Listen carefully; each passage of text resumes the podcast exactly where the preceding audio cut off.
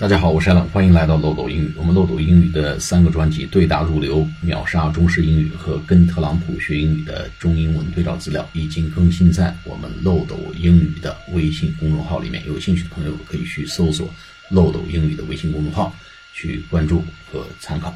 好，我们今天继续我们的学习，我们做这个跟读练习，对如何啊领导者如何去鼓励别人，鼓励我们的团队，how to encourage。Our team 来做跟读练习。我们上次课学到了，我们有五种表达方法，一个叫 keep up the good work，第二个 that was a nice try，第三个 that's a real improvement，第四个 you are on the right track 或者 we are on the right track，第五个 we've almost got it。好，我们来做跟读练习。第一个 keep up the good work 或 well done，keep up the good work，哎，做的不错，继续努力啊，就 keep up the good work。 Keep up the good work. Keep up the good work. 好，这是第一个。第二个呢？That was a nice try 啊，这是一个不错的尝试啊。或者 That was a great try，哎，这个是一个非常啊很了不得的一个尝尝试啊。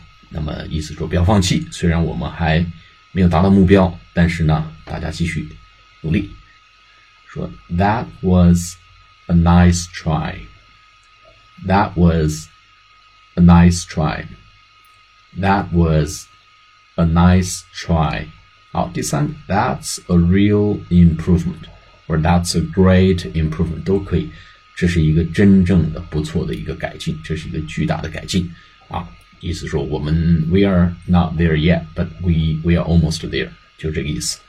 So let's keep it up，说。 that's a real improvement. That's a real improvement. That's a real improvement. Improvement 就是改进的意思。I M P R O V E M E N T，这是第三个、第四个。We are on the right track，我们在一个正确的道路上。